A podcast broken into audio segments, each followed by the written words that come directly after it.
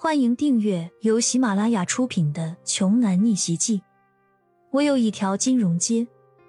作者：山楂冰糖，由丹丹在发呆和创作实验室的小伙伴们为你完美演绎。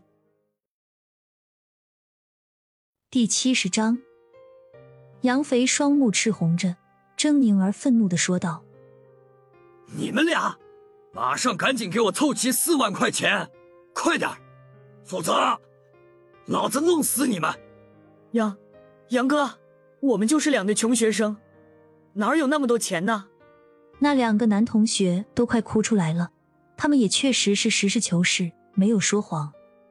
两个人就是普普通通的研究生，还没有工作呢，怎么可能一口气就随随便便能够那得出手两万块钱呢？听到对方的推诿和哭穷。杨肥顿时就是啪啪的两个大巴掌抡了过去，狠狠的说道：“没钱，刚才在里面还吃的那么多，说的那么欢实，现在赶紧想办法，马上跟家里要钱，要不然的话，那就别怪老子让你们两个人竖着进来，横着出去。”被逼急了的杨肥真的很可怕，看得出来，这个时候他什么事儿都能做得出来。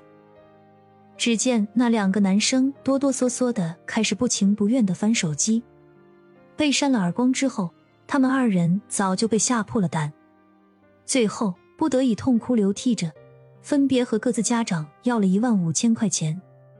电话挂断没有一分钟，钱就到账了，但是还差一万块呢。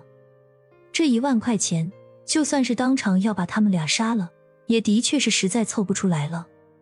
最后，杨斐把目标放在了王莹莹的身上。他现在一看到王莹莹，就是满眼的恶心和厌恶。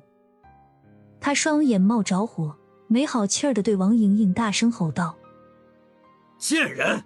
今天我在你身上花了好几万呢，你先赶紧给我拿出一万块钱来！刚才还吆五喝六的，猖狂的要命，让我想吃什么就点什么。”一副什么都买得起的装逼姿态，你还记不记得？好像是你自己亲口说的，要和骄阳点的一模一样。怎么了？现在没钱结账，就想从我这里要钱？白日做梦！既然大家都当场撕破了其实本就毫无任何存在意义的脸皮，王莹莹就没有必要装淑女了，也彻底破罐破摔了起来，暴露出了她视财如命的本性。他是绝对不可能会把钱拱手递出的。杨飞也不管王莹莹同不同意了，直接冲到对方的面前，上手开抢。王莹莹身上的这套新衣服，肩上挎着的新包包，都是价值不菲的高档奢侈品，直接抵押的话，也能够凑齐一万块钱了。但是王莹莹怎么可能就让杨肥轻易得手呢？就这样。两个人当众狗咬狗的纠缠扭打在了一块儿，模样真的是丑陋至极，场面更是闹得一塌糊涂。骄阳轻声的低吼了一句：“够了，钱凑齐了就赶紧滚蛋，再也不要让我看见你们！”吓得不可开交的杨肥和王莹莹二人立刻就停手了下来，谁也不敢再在骄阳的面前造次了。杨肥连忙将剩余的欠款及时结清，然后就真的躺在地上，见自己团成了圆形，一路滚出了凯悦大酒店去了。事情到此，已经算是基本圆满结束。骄阳和楚韵刚转身，想要准备离开，王莹莹突然在身后问了一句：“骄阳，你能告诉我，你到底是什么人吗？”骄阳的背影顿了一下。都没有回头看王莹莹一眼，只是背对着她，语气平淡的问道：“如果我说我有千万亿财产，你现在是不是会后悔自己当初对我的所作所为呢？”千万亿，不可能！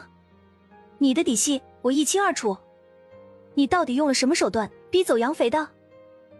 不知道王莹莹的脑子里是不是短了一根什么神经，任凭骄阳和他说什么实话，他怎么都无法相信。眼前的骄阳早就已经彻底脱胎换骨了。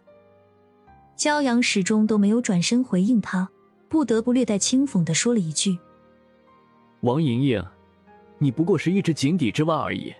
这个世界存在的很多东西，你都不知道，而且你也没有资格知道。听到骄阳的话，王莹莹露出不甘不屑之色，下意识的挣扎了一下。可这个时候，她才发现自己就好像是一条战败的流浪狗一样，趴在了决胜者骄阳的面前。而他从今年往后，也都只能去仰望骄阳。